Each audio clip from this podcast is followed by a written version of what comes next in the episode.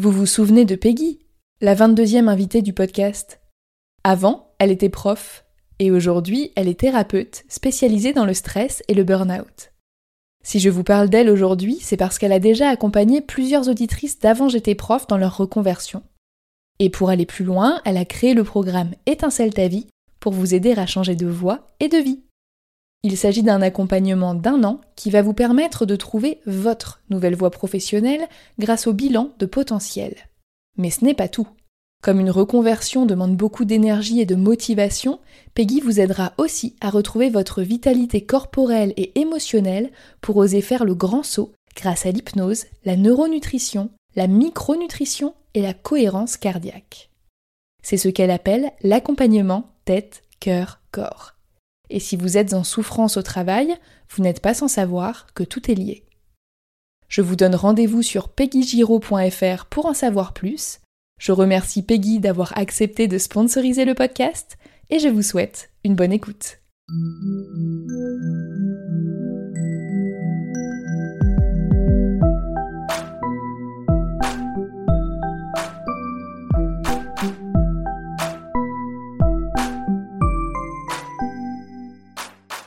Bonjour et bienvenue sur Avant j'étais prof, le podcast des enseignantes et enseignants qui ont osé la reconversion. Je m'appelle Florence et je viens d'arriver au bout de ma sixième et dernière année d'enseignement. Avant d'oser me reconvertir, je me suis longtemps questionnée sur ce qui m'empêchait de partir. Les témoignages collectés durant la première saison de ce podcast m'ont donné le courage de me lancer. Et vos retours m'ont permis de réaliser à quel point cette émission était importante pour certains d'entre vous. C'est pourquoi j'ai décidé de poursuivre cette aventure à vos côtés en décryptant deux fois par mois les parcours aboutis de professeurs reconvertis. Pour ce 16e épisode, j'ai le plaisir de recevoir Lucie, à 33 ans, elle a toujours adoré la danse et elle est entrée dans l'enseignement par le biais de l'EPS. De contractuelle à titulaire, elle a passé 5 belles années à transmettre sa passion et sa vision du sport aux plus jeunes, jusqu'à ce qu'elle commence à ressentir un léger manque de projet et de créativité. Après la danse, elle s'est donc formée au cirque, puis elle a fondé sa propre compagnie, du nom de Pérégrine. Aujourd'hui, Lucie est ce qu'on peut appeler une multicasquette passionnée, et elle n'a vraiment aucun regret. Dans cet épisode, on parle des petits pas qui finissent par créer de grandes choses, de l'importance de savoir ce que l'on ne veut surtout pas devenir, du statut d'intermittent et des métiers passions qui peinent à être reconnus comme de vrais métiers. Bonne écoute Bonjour Lucie, je suis vraiment contente de te recevoir dans le podcast et avant de commencer, je te laisse te présenter. Je m'appelle Lucie, j'ai 33 ans. J'ai été euh, professeure de PS et aujourd'hui je suis euh, danseuse, circassienne et euh, j'ai fondé ma compagnie de danse et de cirque. Et qu'est-ce qui t'avait amené à devenir professeur au départ? Je voulais faire des études de philo après mon bac. Et justement, on m'a dit, mais à part être prof de philo, qu'est-ce que tu vas faire? Et je me suis dit, oh là, prof, jamais d'avis. Je me suis dit, ah bah tiens, STAP, c'est sympa, le sport, tout ça, allez, on y va. Et finalement, je finis quoi Prof? Bon, comme quoi Exactement. Toi, tu as enseigné donc pendant 5 ans, c'est ça? C'est ça. J'ai commencé en, vacataire. En fait, je me formais en danse à côté. Pendant mes études, en fait, à vrai dire, ça me plaisait pas vraiment le, professorat. J'étais plus intéressée par la psycho euh, du sport, euh, par euh, même la philosophie de l'éducation. J'aimais beaucoup bah, toujours le rapport un peu philo. Et c'est vraiment au sortir des études que du coup on m'a dit mais tu sais qu'en petit boulot avec ta licence, petit boulot, tu peux donner des cours. Donc, en fait, j'ai commencé par faire des vacations, puis après contractuel. Et après, je me suis dit, mais ah, c'était vraiment bête. Pourquoi tu titularises pas Tu fais le même boulot? Enfin, c'est un peu ridicule. Donc, du coup, j'ai passé mon CAPEPS, euh, parce que nous, on dit CAPEPS en EPS, on se différencie toujours. et euh, j'ai passé mon CAPEPS. Et, euh, en fait, ben, je me suis retrouvée là au départ sans vraiment l'avoir prévu. Et j'ai enseigné là où j'ai eu de la chance. J'ai vraiment fait des collèges, lycées. Donc, ça, c'était vraiment, c'était vraiment chouette. Qu'est-ce qui te plaisait justement dans le métier de prof? Pour le coup, c'était ma matière. C'est vraiment prof de PS qui me plaisait vraiment parce qu'en fait, c'est une discipline qui est un peu à part des autres. Les élèves sont vraiment dans une situation de vie. Ils sont debout, ils sont pas assis derrière la table, donc même leur rapport euh, entre eux est différent, euh, le rapport au professeur aussi est différent. Et en fait, c'est ça que j'aimais bien. Et souvent en conseil de classe, on avait souvent le même avis que euh, la CPE ou le CPE parce qu'on les voyait vraiment en dehors du contexte scolaire. Euh, et, ça, j'aimais bien avoir ce rapport, bah, toujours un peu de rapport psychologique avec, avec l'adolescent ou le préadolescent. Et c'est ça qui me plaisait vraiment le plus, en fait. Puis il y a les valeurs du sport aussi qui me plaisent bien, de dépassement de soi, d'effort. C'est vrai que de transmettre ça aux, élèves, enfin en fait au-delà de, parce que c'est vrai que si je prenais le hand ou le badminton de façon simple et basique, c'est vrai que c'est pas euh, toujours le plus funky. Mais derrière ça, de mettre en place des situations, de les faire travailler avec différentes personnes, euh, un élève qui est un petit peu, qui a plus de difficultés ou qui a, enfin voilà, c'est ça qui était aussi intéressant de, à faire. Et qu'est-ce qui fait que du coup, au bout de 5 ans, tu décides de partir? Qu'est-ce qui te, qui te plaisait moins pour te, pour te pousser à la porte, on va dire? Et ben, euh, pour tout te dire, du coup, j'étais en formation dedans. Je faisais partie d'une compagnie en région centre qui s'appelait la compagnie à Tire-d'Aile de Bernie Ferré et qui s'est arrêtée euh, en octobre-novembre 2014. Et en fait, en janvier 2015, euh, j'ai une bronchite asthmatiforme, ben, un truc alors que je suis jamais malade. Et j'ai été clouée au lit pendant une semaine. Et je pense que ces moments où d'introspection te font dire que je me suis dit, là, tu as 25 ans. Est-ce que vraiment ta vie te convient? Et j'ai vraiment eu ce truc où, bah, littéralement, j'ai tout fait, hein, euh, bronchite. Donc, je me suis dit, mais euh, là, si vraiment je ne continue pas dans, ce, bah, dans la partie artistique, je pense que je vais mourir à petit feu et euh, finir prof aigri à 40 ans, quoi. C'est vraiment ça qui m'a fait me dire euh, prends ta vie en main, ma cocotte. J'en ai parlé un peu autour de moi et la chance énorme que j'ai eue, par contre, c'est que j'ai été très soutenue. Notamment euh, Bernie Ferré, qui était euh, ma chorégraphe, par mes parents. Et ça aussi, j'ai eu beaucoup de chance parce que leur dire demain, je vais être saltimbanque, ça fait pas rêver tout le monde. Dit comme ça, oui, effectivement. ouais. tu vois, c'est un peu particulier, mais vu que bah, mon entourage est bienveillant et me connaît bien, en fait, personne n'a été vraiment profondément surpris, bizarrement. Et t'arrivais pas à retrouver cette, euh, cette liberté, cette créativité que tu cherchais là dans les cours de sport, même par des projets euh, artistiques ou de danse, ou peut-être que vous êtes limité par les sports obligatoires à enseigner?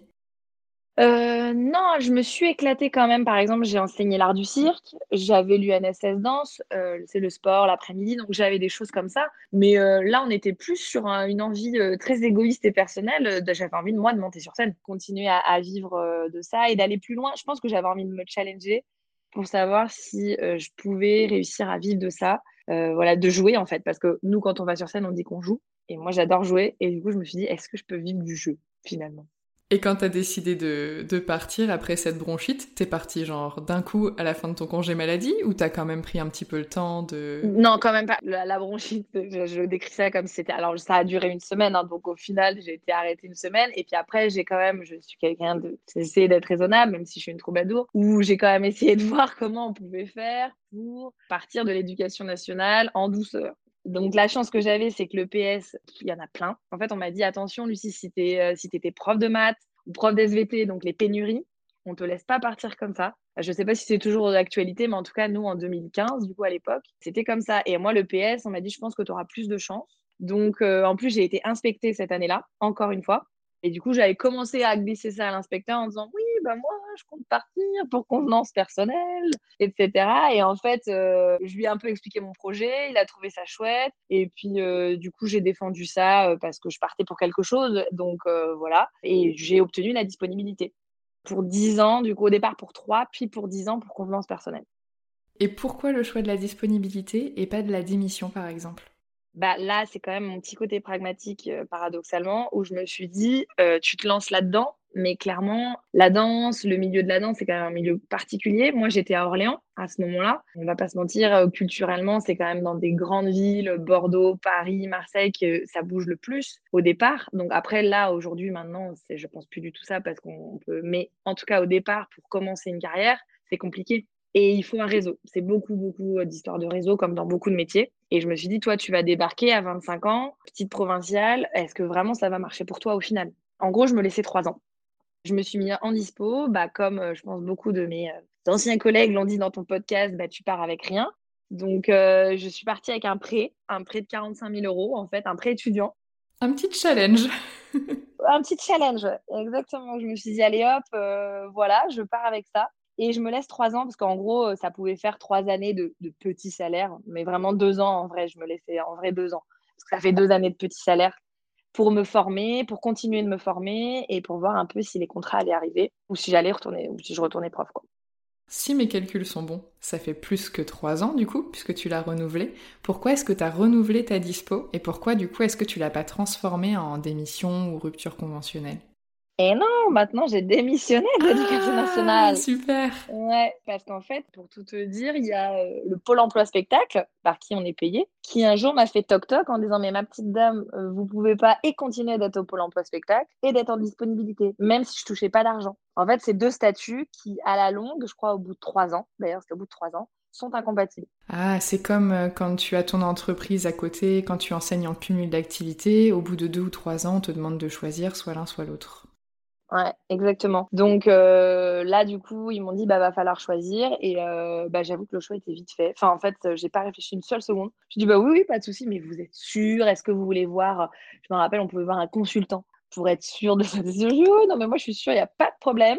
Et en fait, je sentais que même si ça marchait pas pour x y raison, si je me blessais ou si j'avais plus de contrat, je ne retournerais pas prof de PS je le sais aujourd'hui dans ma vie, euh, pas parce que j'aimais pas, hein, comme je te disais, j'y trouvais plein de belles choses, mais c'est voilà, c'est une partie de ma vie et je me dis toujours maintenant on fait plus souvent le même métier pendant 40 ans, mais c'est vrai qu'avec l'éducation nationale, on se dit que si c'est un contrat à vie, mais en fait non, ça reste un CDI quoi. Oui, c'est ça, c'est l'équivalent de ça. Et euh, quand tu as demandé ta, démission, comme tu étais déjà en disponibilité, est-ce que ça a été accepté tout de suite ou tu as quand même dû attendre une certaine date ou... Euh, non, ça a été accepté euh, tout de suite. Moi, ça n'a pas été le problème principal. Le problème, c'est que ça a vraiment créé pas mal de problèmes, moi, avec mon intermittence, où je me suis retrouvée, par contre, deux, trois mois sans salaire parce que j'ai découvert tous les rouages. là, ça a été un peu chaud à ce moment-là parce que il y a des choses qu'on peut pas, qu'il fallait que j'anticipe, que j'ignorais. Donc, ça a été ouais deux trois mois où je me suis dit punaise, si j'avais su, bah, j'aurais démissionné avant pour le coup. mais bon, bah, on découvre. Hein. Et justement, le statut d'intermittent, donc ça ne se fait que dans les domaines du spectacle, j'imagine? Et comment ça, comment ça s'obtient? Est-ce qu'il y a des critères? Pourquoi tu as choisi ce statut-là et, et, pas un autre? Genre, est-ce qu'on peut être aussi auto-entrepreneur de, la danse, par exemple, ou des choses comme ça? Oui, tu peux. Après, en fait, l'intermittence, c'est quand même un, statut merveilleux euh, bah, qui est unique au monde. Hein. Clairement, euh, là, c'est quand même un super statut qui nous permet, bah, comme son nom l'indique, de pouvoir travailler par intermittence. Parce que c'est très rare d'avoir des contrats euh, je veux dire, sur, euh, sur 20 jours dans l'année, dans, dans, dans, le mois, par exemple, tu peux avoir 4 jours, 5 jours et ça ne te permet pas d'avoir un salaire. Donc, en fait, tu as tes contrats et le pôle emploi complète pour que ça te fasse un salaire euh, qui puisse te permettre de vivre. Donc, c'est pour ça que c'est quand même un, statut assez incroyable. Après, comme tous les statuts avec ses limites, mais ça, c'est comme dans tout, ou de l'autre côté, bah, c'est vrai que vu qu'on a des indemnités journalières, bah, des fois, tu as des contrats, euh, des employeurs euh, voilà, qui abusent en disant bah, de toute façon, là, on va pas vous payer les répètes parce que bah, euh, vous êtes intermittent, donc vous avez des rémunérations par jour. Donc voilà, après, avec, avec toutes ces dérives, mais ça reste un statut qui est quand même super parce que ça te permet de, de pouvoir créer. Et moi, si j'avais pas eu ce statut-là, j'aurais pas pu monter ma compagnie parce qu'au départ, clairement, tu payes pas comme dans une entreprise. Quoi. Ah d'accord, j'avais pas les subtilités. Bon après le côté dérive, en fait malheureusement j'ai l'impression que peu importe ton emploi, il y en aura toujours quoi. Il y a toujours quelqu'un qui va chercher la petite faille. euh. C'est ça. Et en fait, pour l'obtenir, pardon, pour répondre à ta question, c'est que du coup, il faut faire 42 ou 3 cachets euh, dans l'année. Donc en gros, 42 ou 43 contrats. Non parlant cachés, c'est un peu moche, c'est un peu médicamenteux. Mais euh, voilà, c'est en gros des contrats de travail, donc des spectacles, ou 507 heures de travail. Donc ce qui peut paraître rien, c'est vrai que les gens disent Ah, mais 507 heures, mais attends, mais moi je l'ai fait. Hein. En deux mois. mais au final, euh, bah, t'as pas des contrats tout le temps dans le, dans le mois, en fait. C'est logique, quoi. Est-ce que si tu montes ton propre spectacle et que du coup tu es ta propre patronne sur un, un spectacle, est-ce que ça peut compter dans ces heures-là ou pas, comme tu n'es pas euh, embauché oui, oui, parce que tu t'embauches toi-même. D'accord. Du coup, euh, moi, je, je, reste intermittente au sein de ma compagnie où je m'embauche en tant que soit artiste si je suis sur scène, soit en tant que metteur en scène euh, si c'est moi qui le mets en scène, du coup. Donc, euh, oui, oui, bien sûr. Côté formation, du coup, donc pour cette reconversion-là, qu'est-ce que tu as suivi comme formation? Sachant que tu en as suivi depuis bien avant, parce que c'est déjà des choses que tu aimais, mais qu'est-ce que tu as suivi? Est-ce qu'il y en a des, formations principales, on va dire, que, qui pourraient être intéressantes pour d'autres? Moi, du coup, j'étais dans une école euh, provinciale qui s'appelait Espace Danse à côté d'Orléans, où j'avais été formée par Bernie Ferrand et j'avais commencé du coup dans, dans sa compagnie pro. Euh, et après, qui s'était arrêté. Donc, en arrivant à Paris, je me suis dit stratégiquement où est-ce que je pourrais avoir du réseau et continuer à me former? Donc, j'ai été à l'AID, qui est l'Académie internationale de danse, où on fait du classique, jazz, contemporain. Euh, et en gros, j'étais partie pour à peu près un an. Et en fait, je suis à peu près restée trois jours. J'avais déjà déposé euh, en plus des acomptes, parce que c'est une école qui coûte 8 ou 9 000. Elle est gratuite pour certains quand tu es jeune, mais moi, je n'étais pas jeune. Je suis considérée comme une vieille danseuse. Moi, je débarque à 25 ans. Donc, en fait, je me suis retrouvée dans cette école avec mon petit académie rose et avec des élèves de 18 ans qui étaient finalement, moi, mes élèves au niveau de l'âge et de la maturité que je pouvais avoir six mois auparavant. Donc, c'était très, très, très compliqué et on nous infantilisait quoi. On, a, on, est arrivé, on a dit alors moi je vais vous donner cette couleur de justo pour tel niveau. J'ai des, amis qui ont fait un super parcours, mais moi clairement par rapport euh, à euh, l'âge où j'arrivais et tout ça, c'était pas pour moi. Et en fait, euh, je me suis dit si vraiment je m'écoutais, pareil toujours ce truc, si vraiment je veux pas être aigrie dans 10 ans, je ferai une formation de cirque. Et au final, bah, c'est ce que j'ai fait. Je suis allée toquer à la porte des Noctambules. C'est une école de cirque à Nanterre. C'est un chapiteau au milieu de l'université. C'est assez rigolo. Euh, et, en fait, euh, je suis allée voir Ahmed Saïd. Enfin, voilà, il y a vraiment ces deux personnes. Il y a eu Bernie Ferré dans la danse et Ahmed Saïd en, cirque. Et je lui ai dit, bah voilà, écoute, en six mois, il faut que je sois une machine, quoi. Je sais faire qu'une souplesse arrière, donc faut que tu m'aides. Et encore, elle n'était pas Jojo. Donc en gros, il faut que voilà, ça me plaît. J'ai envie de rajouter l'acrobatie à la danse, etc. Et il a été vraiment super. Euh, je pense que je l'ai pas, pas décollé de, ce, ce, chapiteau pendant 7-8 mois. Il m'a mis au tissu aérien. Je sais pas si tu vois ce que c'est. Bah, j'ai vu du coup sur ton compte, je trouve ça fascinant. Je ne comprends absolument pas comment ça marche, du coup pour moi c'est euh, irréel. Bah voilà ce que certains appellent le drap et tout ça? Donc arrêtez d'appeler ça le drap, ça s'appelle un tissu aérien. Voilà. en nous, à chaque fois, ça me fait rire. Le drap, le rideau, non, un tissu. Ah, le rideau, c'est pas euh, mal. Ouais, voilà. Non, mais je te jure, on n'en peut plus une nappe. Enfin bref. Donc ça s'appelle le tissu. Et en gros, bah, je me suis mise au tissu. Puis là, au cerceau, euh, récemment, avec une autre formation. Et en gros, euh, bah, j'ai eu mes premiers contrats. D'ailleurs, c'est un mec qui m'a mis dessus. Du coup, c'était pour un truc, c'était dans un stade de rugby pour la H-Cup. Donc on avait 40 000. Enfin, c'était fou comme premier contrat pour de l'accro. Et, euh, et, voilà. Et en fait, je touche du bois, ça s'est pas enchaîné depuis ce jour-là. Une formation comme ça de, de 7-8 mois dans le domaine du cirque, ça coûte combien? Eh ben, c'est bien pour ça que j'avais mon petit prêt, en fait. Donc moi là, c'était, on était euh, sur un truc où depuis il a monté son école, ça s'appelle le Tour du Monde en galipette. Je crois que maintenant il est à 4 ou 5 000 l'année, euh, mais en gros c'est la moyenne des écoles entre le dans, la danse et le cirque on est entre 4, 5 et 7, 8 000 selon les écoles par an. Euh, voilà, là où moi j'ai aimé vraiment ce format et de pas être dans son école officielle parce qu'il n'avait pas encore monté, c'est que ça me permettait d'avoir cette liberté, de pouvoir euh, accepter quelques contrats euh, quand ben, j'étais pas là, j'étais pas là. En fait, j'avais moins le côté scolaire et je pense que d'avoir été prof avant, je ne pouvais plus retourner dans un système. J'aimais le statut de d'apprenant et d'élève, et par contre de retourner dans un système où limite, bah, j'étais, il y avait un appel, c'était ça l'idée, du coup, on était appelé le matin, tu vois, il fallait pointer, euh, si tu n'étais pas là, tu avais des avertissements, enfin, ce système-là, je ne pouvais pas, six mois avant, c'est moi qui mettais les mots dans le carnet, enfin, tu vois, tu, c'est pas possible, là, je pouvais pas. Et quand tu as commencé du coup à, enchaîner les contrats après ta formation en cirque, c'était vers 2016 du coup, une année à peu près après ta démission? C'est ça enfin ton, ta dispo à la base Parce que là, au départ, c'était donc des contrats où toi, tu étais en tant que, je vais dire, actrice ou danseuse. Mhm. Mais maintenant, en fait, tu fais plein de choses que je voyais sur ton site, que t'es chorégraphe aussi. Et je voyais tes premiers spectacles, il y en a où t'étais toute seule, il y en a un où t'étais en binôme. Et là, un des derniers, vous êtes 6 euh, ou 7. Du coup, ça a vachement évolué. Ouais, ouais, ouais. Tu t'es bien renseigné, hein. t'as bien travaillé. Ah bah attends, je fais bien mon métier. Oh là là. Euh, oui, bah en fait, euh, d'ailleurs, en 2016, j'ai eu envie de. Bah, en fait, j'avais une première petite forme en solo d'une grand-mère euh, qui montait au tissu, qui s'appelait André. C'était un petit peu. parce que moi, c'est vrai que j'aime le cirque contemporain. Et le tissu, souvent, c'est associé vraiment au cabaret, à quelque chose de joli et d'esthétique. Et moi, j'avais vraiment envie de twister ça en me disant qu'est-ce qu'on peut faire avec ce truc. voilà, donc moi, j'ai acheté un tissu noir, tu vois, pas du tout glamour, et de raconter un peu une histoire. Et en fait, c'est ce que je préfère dans ce métier. C'est le côté jeu, c'est vraiment de raconter des histoires. Euh, ce petit, cette petite forme, j'ai eu envie de le mettre sous une structure. Et c'est pour ça que j'ai monté la compagnie Peregrine, du coup en 2016. Mais je m'en suis pas occupée tout de suite parce que moi, il fallait quand même que j'assure mon intermittence vraiment. Donc, euh, j'ai euh, vraiment commencé par plein de contrats différents, du coup, avec. là où je suis contente, j'ai touché à tout. J'ai fait un parc d'attractions, j'ai fait un, un cabaret, j'ai fait une ou deux pubs, j'ai fait une saison, et j'ai fait le carnaval de Nice et on a fait, j'ai fait une tournée en Chine aussi. Et du coup, tout ça, ça m'a permis en fait de me dire surtout qu'est-ce qui me plaît vraiment là-dedans? Parce qu'être danseur, ça veut tout et rien dire en vrai. Euh, mais en même temps, c'est comme quand tu étais prof, tu vois. Il y a un moment, je pense que c'est important de se reposer les bonnes questions. Pourquoi je reste? Pourquoi je, fais ce boulot-là? Et en fait, je pense que mes exigences, elles ont aussi évolué Au départ, je me suis dit, je me lance là-dedans. Si j'arrive à en vivre, je crois non, le premier, c'était déjà me former en cirque. Un. Ça, une fois que je me disais, bon, là, c'est à peu près correct, mais en vrai, ça l'est jamais parce qu'on est constamment en formation. Là, tu vois, je suis retournée en formation, euh, ça s'appelle euh, chez Flo et Gab, où euh, il y a un gros niveau d'exigence et en fait, tout, es obligé d'être tout le temps à la page. Puis moi, je dis, l'air de rien, j'ai 33 ans, tu vois. Donc, donc, il faut toujours être un peu à la page, mais comme dans tous les boulots. Et effectivement, il y a eu bah, au départ le solo André, puis un duo perché avec une comédienne chanteuse. Puis après, on a fait à l'intérieur, il y a eu des différents événementiels qui sont arrivés. On a eu des, chouette contrat avec la FIFA, avec HP, avec des jolies marques qui m'ont permis aussi de me faire un peu la main sur euh, bah voilà comment recruter un artiste, comment tu euh, le mets sur un contrat, comment tu t'occupes de tout ça, tu vois aussi.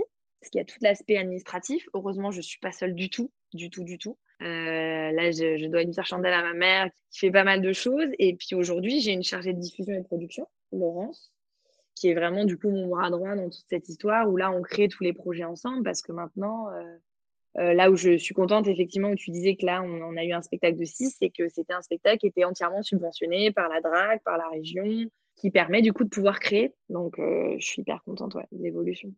Subventionné, ça signifie que vous êtes payé, là, par exemple, par la DRAC, ou qu'ils te fournissent euh, les locaux, le matériel? Subventionné, c'est vraiment quand tu as des sous. Voilà, en gros, on a une enveloppe euh, et après, on les répartit du coup entre les artistes, le matériel, le décor, parce qu'il n'y a pas que les salaires, hein, malheureusement. Il y a aussi pas mal d'autres choses. Et après, par contre, nous, euh, dans notre ville, donc, et c'est pour ça que d'ailleurs, je suis revenue en région, donc je parlais d'Orléans tout à l'heure, mais au final, j'y travaille beaucoup. Et eux, par contre, dans notre ville, euh, à Saint-Jean-de-Bray, on nous prête beaucoup de salles gratuitement pour pouvoir bosser dans là où c'est très compliqué à Paris. Parce que les salles, elles coûtent cher, ça coûte entre 30 60 euros l'heure, une salle. Oui, parce que j'imagine que le coût que tu vas gagner par les personnes qui viennent te voir sert en fait à payer ce que toi tu as dû avancer pour bah, louer la salle, mettre en place les structures, etc. Alors, ça dépend. Il y a plusieurs façons de vendre un spectacle en fait. En gros, tu as, le système de euh, tu le vends, euh, et là c'est quand même le plus confortable, ça, s'appelle le coût de session. Et ça, c'est vraiment le plus simple, c'est que du coup, peu importe qu'il y ait une personne ou 300 dans la salle, toi, ton spectacle, tu l'as vendu. Donc, euh, du coup, tu sais que dedans, tu as le, salaire des artistes et la marge euh, des techniciens et la marge de, la compagnie pour faire de la trésor. Donc là, on est sur des trucs voilà, assez, assez classiques. Sinon, tu as vraiment effectivement ce que tu disais, la co-réalisation ou la réalisation, où là, c'est toi qui produis ton événement. Et là, par contre, là, tu as intérêt à remplir ta salle. Écoute, tu as tout un travail de com aussi autour, euh, j'imagine. C'est multi-casquette, en fait. Euh, ouais, carrément. De monter sa compagnie. Oui, complètement. Tu es obligé de faire un peu de com, tu es obligé de... Euh, euh, je pense que ce qui me plaît aussi, c'est de suivre un projet de A à Z, vraiment de l'imaginer. Tu vois, avec là, Laurence, on a, on a imaginé deux concepts, par exemple, qui mélangeaient culture et sport là, à la 3 ans des JO. Enfin voilà, d'imaginer un concept, de faire tous les budgets, de faire le dossier artistique. Euh, là, je délègue auprès d'une graphiste hein, parce qu'il ne faut pas exagérer. Mais en tout cas, voilà, de concevoir au moins le, les pitchs ou les notes d'intention et puis après, de, le, de l'amener en commission, de le défendre euh, s'il y a besoin de le défendre. Pour Air de jeu, par exemple, là, après, d'être euh, au montage euh, pendant les résidences, là, c'est le moment que je préfère parce que là, tu rentres vraiment dans le vif du sujet artistique. Et du coup, bah, ce qui me plaît le moins, c'est ça. C'est que pour moi, je fais beaucoup moins d'artistique qu'avant parce que j'ai une grosse partie administrative, en fait. Et, et ça, c'est ce qui me plaît le moins parce que bah, il faut remplir tous les dossiers de subvention, il faut faire tout ça. Donc, bah, c'est vrai que je fais tout aussi pour que ça se développe, pour avoir aussi des. À un moment, j'aimerais bien pouvoir employer quelqu'un, avoir un salarié, parce que du coup, c'est des administrateurs de compagnie, autrices, qui peuvent faire ça. Mais d'un autre côté, on m'a toujours dit aussi qui peut défendre le mieux le projet au final. Tu vois, c'est aussi ça. Puis là, vraiment, je commence à avoir vraiment une. Enfin, une belle équipe de confiance avec qui je bosse, voilà, euh, que ce soit euh, à la mise en scène, euh, administrativement. Enfin, franchement, je suis très bien entourée. Je pense que c'est ça, en fait. Tout est une histoire d'équipe et, et c'est pour ça que ça s'appelle une compagnie. C'est co, en fait. L'idée, c'est qu'évidemment, je l'ai fondée et, et, voilà, mais je suis loin d'être seule dedans et c'est ça qui est chouette aussi. Donc voilà ce qui me plaît aussi. C'est ça, c'est le travail d'équipe, de travailler avec plein d'artistes différents d'en rencontrer de nouveaux. Là, tu vois, dans les six là, du dernier spectacle, je ne connaissais que les filles. Les trois garçons, euh, je les ai eus en audition. Ça, c'est une petite satisfaction, j'avoue. Quand tu postes la vie d'audition alors que tu étais de l'autre côté il y a quelques mois, ça fait plaisir. Justement, on parle de travail. Est-ce que tu as l'impression de travailler plus ou moins qu'à l'époque où tu étais enseignante? Mais clairement plus. En EPS, nous, on avait 20 heures, nous avons un petit peu plus d'heures, mais clairement, la préparation de cours est quand même moindre par rapport. Moi, je me rappelle, je faisais du covoiturage avec une prof de philo qui se tapait du coup, tu vois, bah ouais, ces copies, les copies, elles font, elles font 8, 10 pages.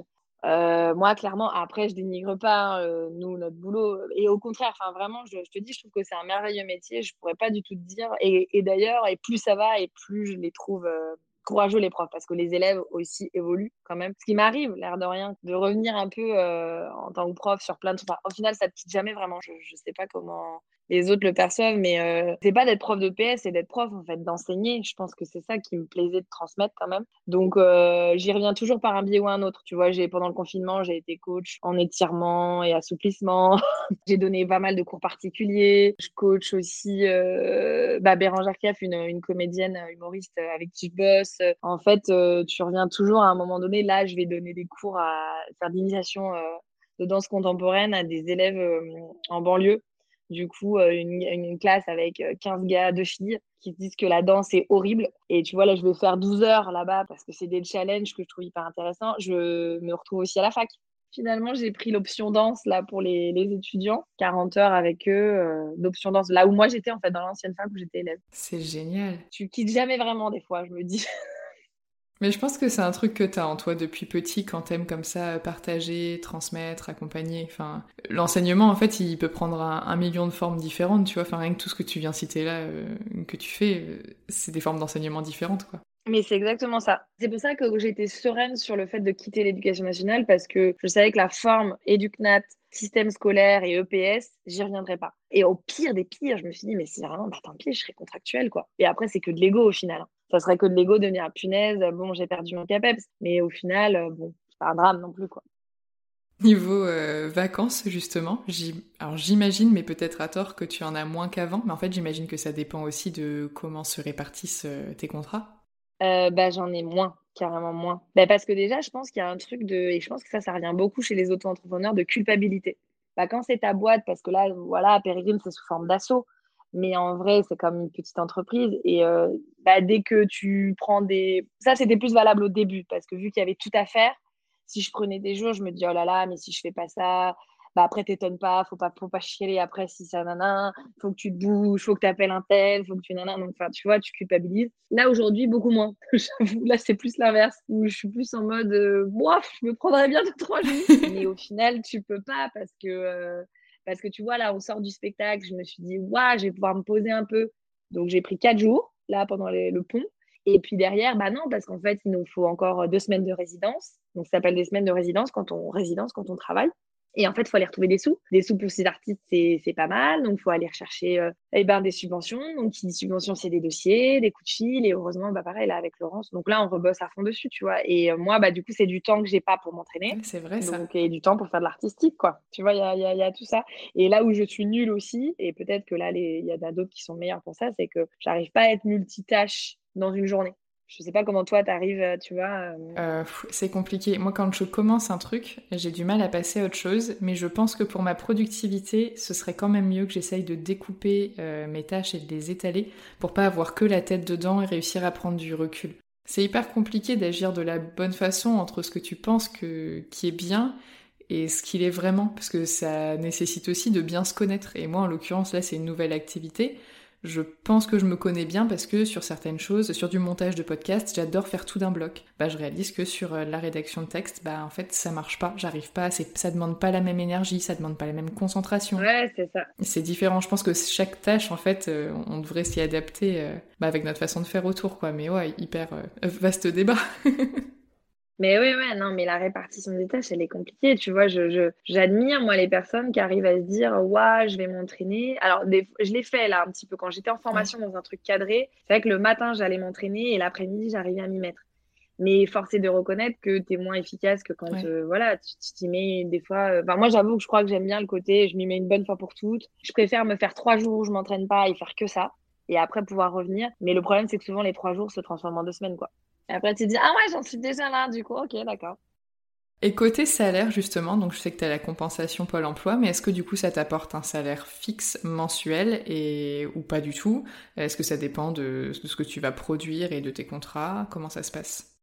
Du coup, euh, bah, j'ai quand même un salaire fixe grâce à l'intermittence. C'est pour ça que je te dis que c'est quand même un sacré statut. En gros, quand tu démarres ce statut-là, tu es à 1350 ou 1004, un truc comme ça. Et en fait, après, au gré des contrats que tu vas faire, tu peux augmenter ton, ce qu'on appelle un taux. Mais comme pour le chômage classique, en fait, où euh, du coup, tu as un taux selon ton nombre de. Mais après, c'est vraiment des calculs. Euh, tu vois, pour te dire, il y a même une plateforme qui est dédiée où tu payes un service euh, qui t'aide pour tout ça, calculer. Enfin, ça s'appelle être intermittent. Enfin, bref. Et en gros, l'idée, c'est qu'on essaye tous d'augmenter quand même notre taux. Pour, euh, voilà. Et en plus de ton taux, bah après, l'idée, c'est selon les contrats que tu as, tu peux avoir des, des plus ou moins gros mois. dans l'idée, tu vois, moi, maintenant, mon fixe est entre 1005 et 1006.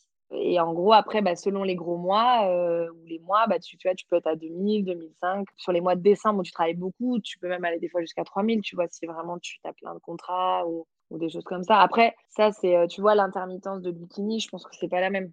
Je sais pas qui c'est. Fabrice Bikini, mais si. Non, je te jure que non. Moi, je, mais moi, je vis dans une grotte, hein, je connais personne. Je reconnais même pas Brad Pitt quand il passait à la télé. Donc, euh. Tu regarderas, tu regarderas, bah, comme ou Gérard Depardieu. Ah ouais, ça, je vois. Il y a eu des plafonds. Il y a eu des plafonds parce qu'en fait, euh, il y a un moment donné, il y avait une polémique comme quoi ces gens-là étaient intermittents. D'accord, ok. Et du coup, tu disais non, mais c'est pas possible, tu vois. Donc, ils ont plafonné, je crois, l'intermittence à 5000 euros, je crois. Si je dis pas de bêtises, 5 ou 7000, un truc comme ça. Bon, t'es content quand même quand il arrive. Mais carrément, mais parce qu'il y a un moment donné, euh, tu sais, après que tu te sois fait un film de dingue, euh, machin, genre de, genre euh, de Pardieu, il avait son intermittence, tu vois, à 10 000 balles, enfin, tu vois, c'était pas gérable, quoi. Bah il y a un moment, ils ont mis un plafond. Et je me demande, il se passe quoi d'ailleurs Admettons, tu dépasses ces 5 ou 7 000 euros. Il se passe quoi si t'es plus intermittent? Tu deviens quoi? Bah, Je pense que t'es tellement bien que moi, je dis souvent, c'est un pompe de riche. Parce que je veux dire, si t'as dépassé 7 000, c'est que t'as le temps de voir revenir sur l'année qui arrive tranquillement pour échelonner ton bazar. quoi. C'est pas faux, c'est pas faux. Je pense que tu peux échelonner ton année tranquillement. quoi. Ah oui, c'est un truc de ouf. Bah, tu vois, je savais pas qu'il y avait des plafonds comme ça. Un moment où tu dis, attends, des gens comme ça peuvent pas être intermittents, quoi. C'est pas possible. C'est pas l'idée qu'on se fait des intermittents. C'est vrai que moi, c'est pour ça que je trouvais ça intéressant aussi euh, de te recevoir dans le podcast parce que j'ai jamais reçu d'intermittent. Et j'ai toujours entendu parler des intermittents comme, euh, bah ouais, les, les, les pauvres saltimbanques, quoi. Enfin, clairement, c'est comme ça qu'on en parle. C'est genre euh, les, les, foufous qui se sont dit que la danse et la musique c'était un métier, quoi. genre les gens qui vivent dans leurs rêves, tu vois. Alors que pas du tout. Enfin, je veux dire, tu gagnes correctement ta vie, tu fais ce que t'aimes. Il y a une part aussi peut-être de jalousie dans les gens qui qui parlent comme ça, euh, les sous-entendus de non mais c'est pas un métier, tu peux pas en vivre, euh, l'air de dire euh, si ça te plaît vraiment, si c'est vraiment cool, il faut surtout pas que ce soit un métier, sinon ça veut dire que moi j'aurais pu faire un truc cool aussi, tu vois, il y a un peu de ça. peut-être, peut-être. Bah, parce que c'est ce que je te dis, notre métier c'est de jouer. Moi des fois mes potes hallucinent hein, quand je dis ouais bah là je joue à telle heure. Ta vie c'est quoi? C'est que tu joues quoi. Ou mon mec des fois se marre en disant, enfin voilà en voyant qu'aujourd'hui j'ai découpé une musique, un machin, enfin c'est un autre euh, c'est un, autre monde mais c'est vraiment un monde chouette. Après avec ses voilà avec ses défauts comme euh, mais comme finalement dans tous les métiers ni plus ni moins il a une face blanche et une face noire. Et c'est pas parce que en fait c'est un métier de paillettes et de euh, tu vois où tu es un peu exposé et tout ça où tu dis ah ben il y a que des trucs cool. Bah non il y a des choses moins chouettes. Mais il n'y a pas non plus que le côté bouffon du roi quoi. Il y a plein d'artistes différents. Enfin tu vois c'est aussi il y a un côté aussi qui dénigre beaucoup comme tu disais, ouais, il vit de la danse et de la musique, euh, mais déjà, c'est costaud, quoi. En fait, c'est hyper costaud de vivre de ça. Moi, j'ai des amies, elles voulaient vraiment être danseuses depuis très, depuis très petite. Puis, tu vois, avec tout ça aussi, l'Opéra de Paris, euh, il y a quand même quelque chose d'un peu plus médiatisé, un petit peu, euh, malgré tout, tu te dis, ah, ça peut être un métier. De ton côté, pas de regret de cette reconversion? Oh, bah, du coup, je pense que comme tu l'as vu, pas. Clairement, euh, non, non, non, pas, pas, pas, pas, de regret. Euh. Il y a même des fois à l'inverse. Je me dis, euh, punaise, mais si j'avais démarré le cirque à 16 ou 18 ans, je serais un monstre. Enfin, tu vois, tu te dis, mais punaise, j'ai démarré tellement tard. Enfin, à l'inverse, en fait, des fois, je me dis, waouh, je suis passée à côté de 5 ans. Et au final, plus je vieillis et plus je me rends compte, et ça, ma mère me disait, tu verras, toutes les expériences te serviront. Et elle avait raison. Parce qu'au final, plus ça va et plus, tu vois, j'ai eu certains contrats. Par exemple, je suis partie en Chine, notamment parce que j'avais été prof et qui cherchait une danseuse sur scène, mais aussi une pédagogue parce qu'on donnait des ateliers dans la journée. Donc, tu vois, ça m'a fait faire avoir des, contrats. Euh, bah, L'air de rien, le CAPEPS, même si on est en EPS, n'en déplaise à certains, bah, on fait quand même pas mal de dissertes et ça reste de l'écrit, le départ. Avant l'admissibilité. Tu apprends à écrire, à argumenter, à rédiger euh, tes idées, les, les, coucher sur papier. Et en fait, bah, ça, c'est ni moins que quand tu dois défendre un, dossier de, de sub et euh, pouvoir être concis et pertinent, bah, c'est la même chose. Aujourd'hui, euh, j'essaie de me servir de mon expérience de prof au service d'autres choses. Donc, je regrette plus. Et est-ce que tu aurais justement des conseils pour celles et ceux qui aimeraient euh, se réorienter depuis l'enseignement vers la danse ou, euh, le cirque ou complètement autre chose? Qu'est-ce que qu'est-ce que tu leur dirais ou qu'est-ce que tu te dirais au toi qui qui hésitait peut-être un peu avant de le faire? Pose-toi dans un canapé avec une bronchite. non, non, pose-toi dans un canapé et regarde ta vie, projette-toi dans 10 ans, même dans 5, hein, 5-10 ans, et dis-toi, est-ce que si je continue dans cette direction, je suis OK avec ça Est-ce que vraiment je vais, euh, je vais m'éclater?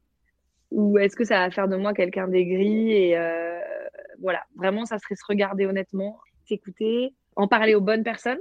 Moi, j'ai eu la chance que d'avoir eu que des belles personnes, mais je sais que c'est pas le cas de tout le monde. Euh, pour ceux qui se sont reconvertis aussi. Donc, ça sera en parler aux bonnes personnes qui pourront t'encourager avec, avec bienveillance aussi. Et exigence, hein, parce que ça fait du bien aussi d'avoir je veux dire, euh, on m'a mis en garde sur des choses aussi. Hein, c'est pas que le monde des bisounours. Mais voilà, donc ça serait euh, pas avoir peur de se regarder, s'écouter et puis euh, et puis faut foncer. Et si vous voulez des renseignements côté administration, partir du truc, vous m'appelez.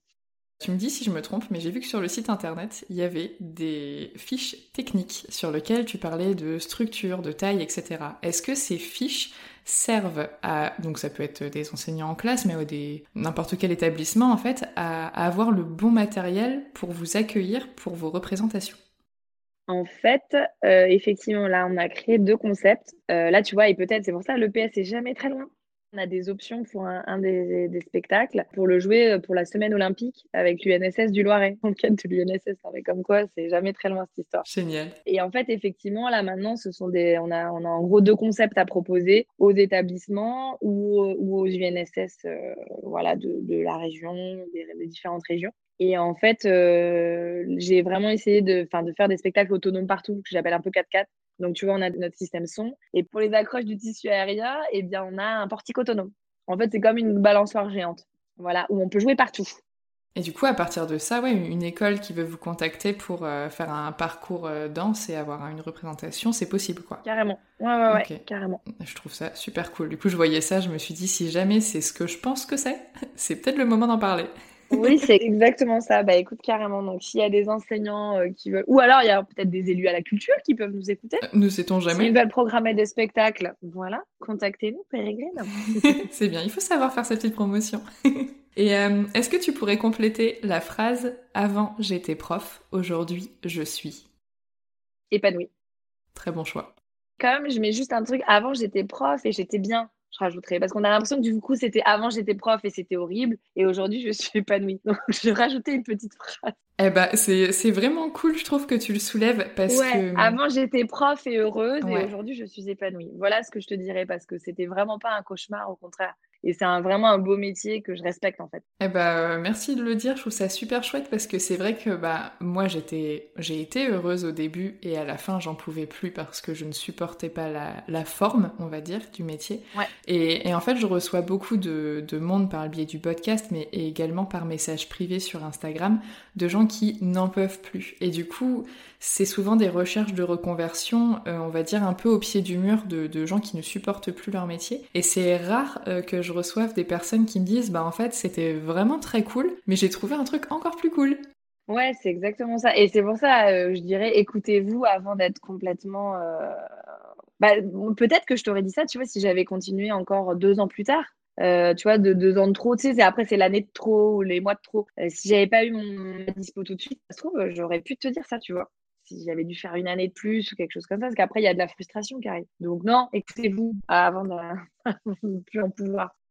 Je te remercie en tout cas d'avoir répondu à toutes mes questions et d'avoir parlé de tout ton parcours euh, ouvertement. Et puis bah, je te souhaite forcément le meilleur dans tous les spectacles à venir. Bah, merci beaucoup à toi, Florence. Merci d'avoir écouté ce témoignage jusqu'au bout. S'il vous a plu, n'hésitez pas à vous abonner au podcast pour ne rater aucun épisode. Pour qu'il gagne en visibilité, vous pouvez le noter et le commenter sur votre application d'écoute favorite. Ça prend seulement quelques secondes et ça aide le podcast à grandir. Pour soutenir ce projet et m'aider à le faire connaître, vous pouvez partager cette émission auprès de vos proches, de vos collègues et sur vos réseaux sociaux. Sachez également qu'il est à présent possible de soutenir le podcast financièrement sur Tipeee, une plateforme de financement participatif dont vous trouverez le lien dans la description. J'adresse d'ailleurs un immense merci à Sandrine et Isabelle pour leur participation. Ça me touche énormément et ça me motive à continuer ce projet. Retrouvez l'actualité du podcast sur Instagram et Facebook, at avant j'étais prof, ainsi que tous les sujets abordés dans la description de l'épisode. À bientôt!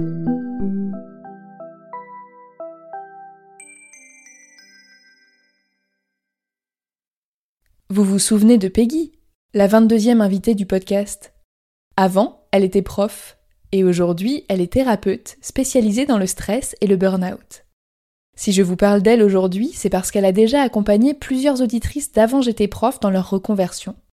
Et pour aller plus loin, elle a créé le programme Étincelle ta vie pour vous aider à changer de voie et de vie.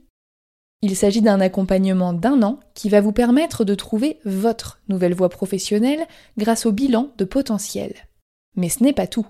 Comme une reconversion demande beaucoup d'énergie et de motivation, Peggy vous aidera aussi à retrouver votre vitalité corporelle et émotionnelle pour oser faire le grand saut grâce à l'hypnose, la neuronutrition, la micronutrition et la cohérence cardiaque. C'est ce qu'elle appelle l'accompagnement tête, cœur, corps. Et si vous êtes en souffrance au travail, vous n'êtes pas sans savoir que tout est lié. Je vous donne rendez-vous sur peggygiro.fr pour en savoir plus. Je remercie Peggy d'avoir accepté de sponsoriser le podcast et je vous dis à très bientôt.